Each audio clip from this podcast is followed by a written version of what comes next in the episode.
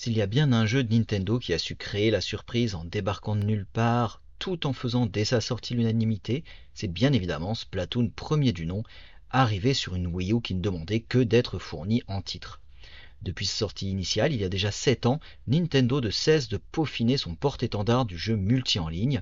La sortie de son troisième épisode est donc un événement important sur lequel nous ne pouvions faire l'impasse et qui mérite amplement un podcast qui lui soit entièrement dédié. Il est donc temps de faire le plein de peinture, c'est parti, jingle. Est-ce que tu... Est-ce que tu te souviens de moi?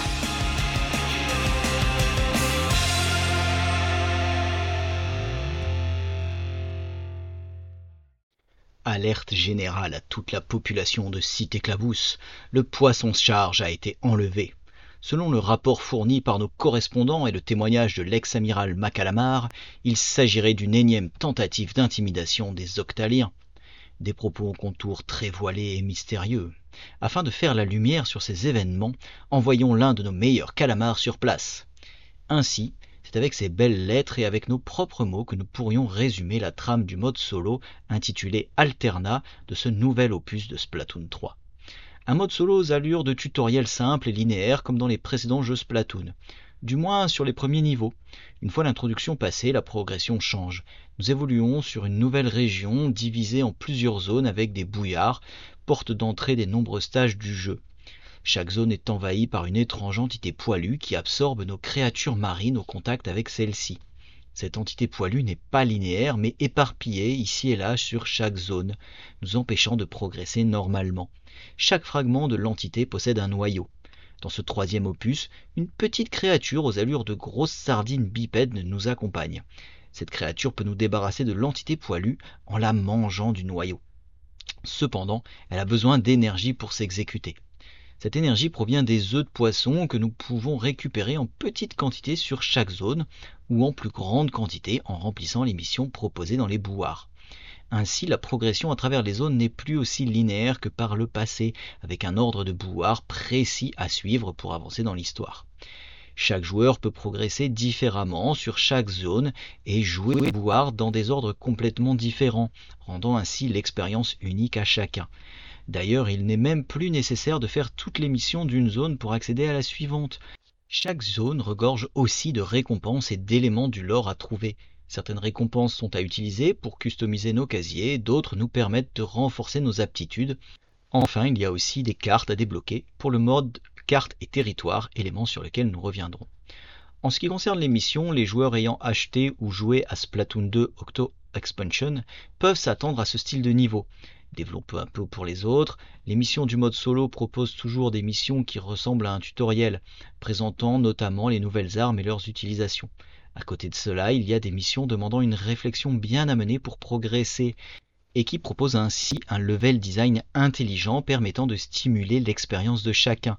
Les missions vont également au-delà du simple parcours de la ligne de départ à l'arrivée parsemée de checkpoints. Il y a plus de variétés, notamment des missions de survie ou des défis que nous vous laissons découvrir. De plus, certaines missions nous proposent de payer des œufs de poisson au départ pour y prendre part. Notre stock d'œufs de poisson a ainsi une valeur bien plus significative que par le passé. En plus de nous débloquer la progression à travers les zones de jeu, ajoutons que chaque mission nous impose l'utilisation d'une arme, avec parfois une sélection entre des sets d'armes précis. La récompense en œuf de poisson pouvant être différente selon le set d'armes utilisé, gardons en tête que plus la récompense est élevée, plus le set d'armes imposé est en fait difficile à manier dans notre quête pour compléter la mission. Cela signifie que la durée de vie de ce mode solo varie selon l'investissement que chacun accorde à ce mode scénarisé un scénario et un lore légèrement plus développés et intéressants que d'habitude, en restant dans la légèreté et l'humour habituels de la série. Bien plus dense et fourni que dans les précédents jeux, le mode solo peut sembler toujours relativement court, mais l'intérêt final de Splatoon 3 réside ailleurs. Ah, pourquoi enseigner l'attitude est dans le point?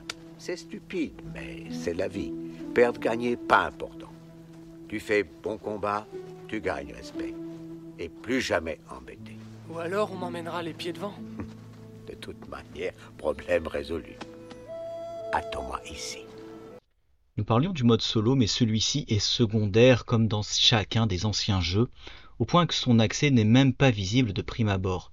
Pour y accéder, il faut passer par une bouche d'égout ou par le menu principal. Ainsi, comme dans les précédents jeux de la série, la nouvelle Cité Clabousse fait office de hub central au jeu. Première nouvelle appréciable de Splatoon 3, au lancement, les nouvelles stars de cet opus se livrent à la fameuse présentation TV habituelle des modes et stages de jeu.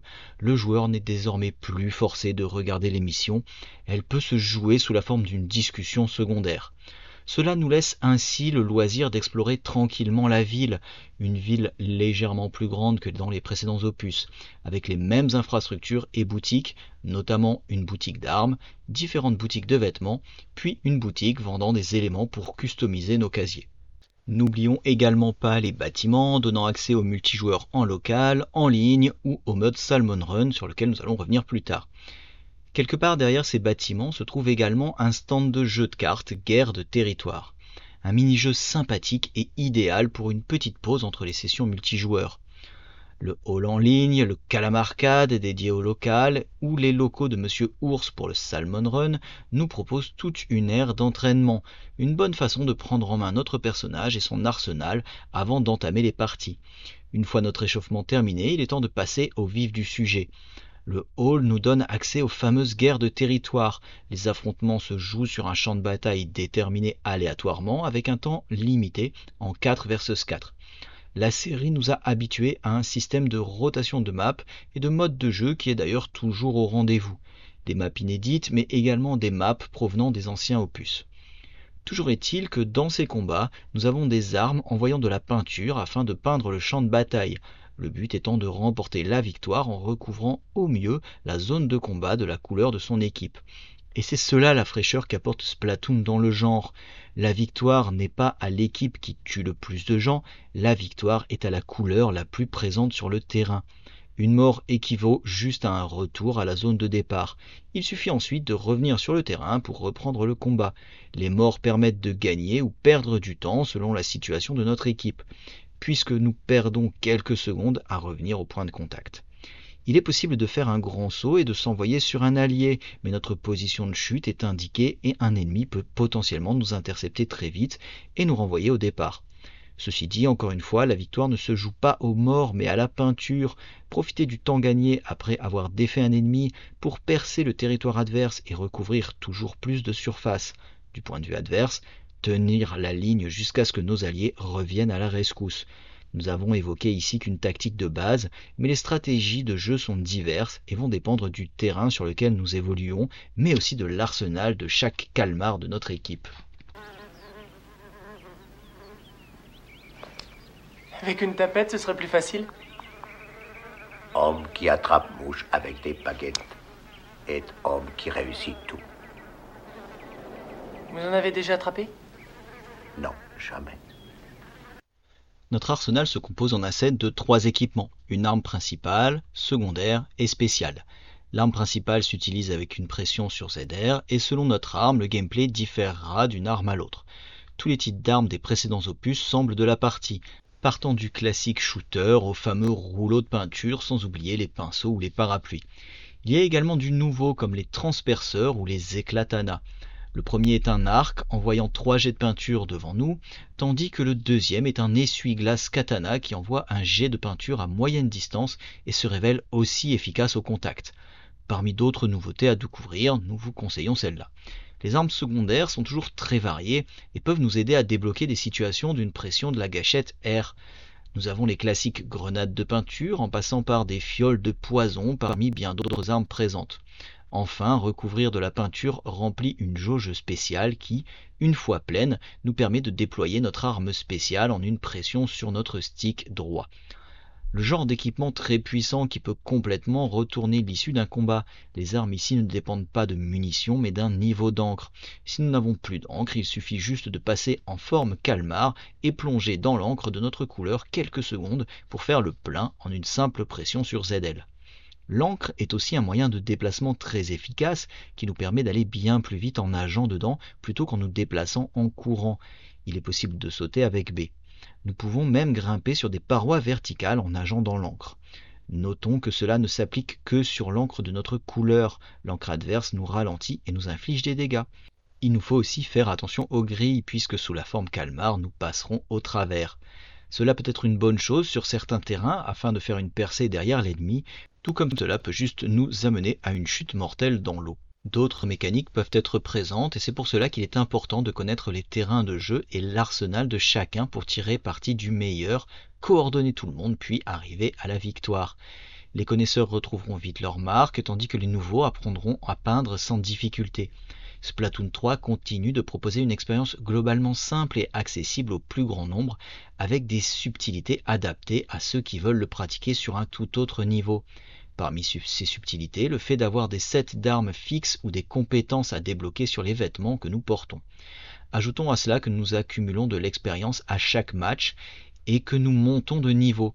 Il y a cette fois un niveau de catalogue augmentant indépendamment de son niveau montée de niveau n'augmente pas nos statistiques, nous ne sommes pas dans un RPG, la montée de niveau nous donne déjà accès à des modes de jeu variés en classé afin de nous affirmer encore plus face aux autres, modes que nous vous laissons découvrir, puis surtout, montée de niveau nous donne accès à de nouveaux articles des différents magasins de jeux.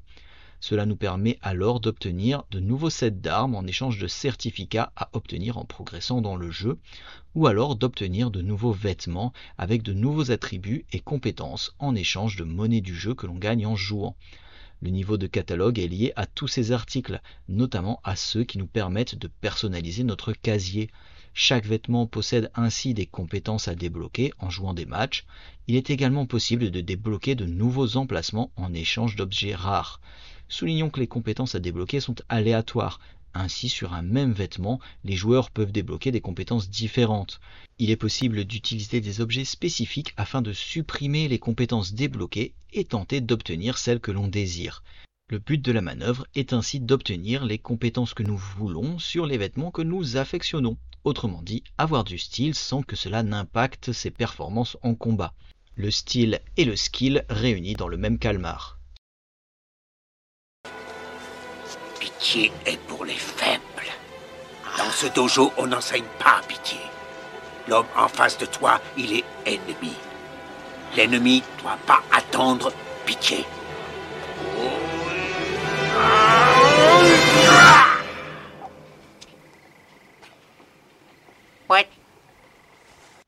Une fois nos preuves faites face à d'autres équipes, il est temps de changer d'air et d'expérience avec le mode Salmon Run. Ce mode est toujours proposé à 4 joueurs, mais pas contre une autre équipe. Ici, il s'agit de jouer en équipe pour survivre à des vagues d'ennemis tout en remplissant un quota d'œufs de poisson dorés à récupérer. La partie se joue en plusieurs vagues et chaque vague devient plus intense et difficile. De plus, nous démarrons chaque vague avec un set aléatoire d'armes à utiliser. Il s'agit ainsi de renforcer la coordination de l'équipe et de sortir les joueurs de leur zone de confort après avoir maîtrisé un set d'armes précis sans jamais avoir touché d'autres armes. Il y a également des ennemis plus gros faisant office de boss se mélangeant à travers les ennemis. Des monstres demandant de jouer plus tactique pour révéler leurs points faibles et s'en défaire. Le Salmon Run est un mode jouable en ligne et en local, mais le plus important ici, c'est que contrairement à Splatoon 2, celui-ci est accessible à tout moment. Autre nouveauté, la possibilité de lancer les œufs dorés à travers le champ de bataille pour les approcher de notre panier. Notons qu'il est maintenant possible de paramétrer le niveau de difficulté de nos parties. Ainsi, une fois notre cohésion d'équipe, notre maîtrise des armes et notre connaissance des mécaniques de ce mode perfectionnée, tentons le défi de l'attaquer dans sa difficulté la plus élevée et de ramasser toujours plus de récompenses. Dans le cas où nous nous retrouvons seuls, il est possible de jouer à Salmon Run avec des inconnus et de former une équipe random. Si le multijoueur en ligne reste à vérifier, nous pouvons au moins vous garantir un bon moment de fun en 1v1 contre l'IA sur carte et territoire. Ce mini-jeu peut également nous permettre de souffler un bon coup si nous en avons assez du Salmon Run, puis après un enchaînement de matchs en ligne classés ou non. Dans cartes et territoire, nous composons notre deck de 15 cartes et tentons de repeindre le plus de surface de jeu quadrillé en un certain nombre de tours. Chaque carte est à l'image d'un personnage ou d'une arme et repeint un certain nombre de cases sur un pattern précis. Une fois notre carte jouée, nous découvrons également celle que joue notre adversaire. Sur le moment, la surface peinte des deux joueurs peut se croiser. Autrement, nous ne pouvons normalement pas repasser sur les cases peintes par notre adversaire, sauf en cas d'utilisation de pouvoir spécial. Le pouvoir spécial consomme des carrés orange chargés d'énergie, et chaque carte possède des cartes avec un carré orange dessus. Pour charger ceci d'énergie, il faut que l'espace autour des carrés orange en question soit totalement comblé. En accumulant suffisamment de carrés pleins d'énergie, nous pouvons activer un pouvoir spécial qui permet à notre prochaine carte jouée de recouvrir également la surface adverse. D'ailleurs, revenons à quelques éléments de base que nous avons oubliés sur ce mini-jeu. Des éléments comme le fait qu'il ne soit pas possible de jouer vos cartes n'importe où, mais uniquement à partir d'une case adjacente à la surface de notre couleur. Il est également possible de faire pivoter notre pièce pour tenter de remplir encore plus de surface de manière efficace. Enfin, les matchs nous rapportent des points d'expérience qui font monter notre niveau de carte et territoire. Cela nous donne accès à de nouveaux rivaux IA contre qui jouer, puis de nouveaux terrains pour pratiquer le mini-jeu. Résultat de tout ça, un petit jeu de puzzle réflexion avec des cartes en 1v1 dérivées du Tetris et très sympathique à jouer, des tactiques avancées à élaborer en composant nos decks, eux-mêmes à adapter selon le terrain sur lequel nous jouons et l'adversaire en face de nous. Puis enfin, une autre manière de nous motiver à jouer au mode solo, mais également à chacun des modes de jeu en ligne, puisque des cartes de jeu peuvent être débloquées dans chacun des modes de Splatoon 3. Avis aux fans qui veulent débloquer près de 200 cartes de jeu, si ce n'est plus, puisque la licence Splatoon est connue pour la densité de son suivi gratuit, toujours d'actualité pour ce troisième opus. Reste à savoir si Carte et Territoire sera concerné par ces mises à jour.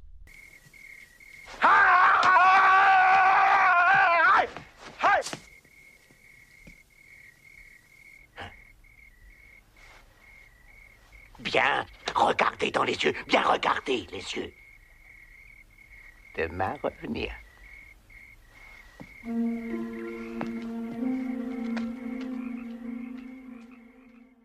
Grâce à ces sessions d'essai, nous pouvons confirmer que le jeu tourne très bien en TV et en portable, comme les précédents opus. Une expérience stable en toutes circonstances, sans chute de framerate notable, du moins pour nos yeux.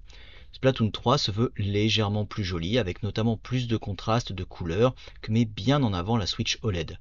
De plus, les environnements proposent un degré de détail plus élevé que dans les précédents jeux, chose que nous constaterons de nous-mêmes une fois le jeu sous nos yeux.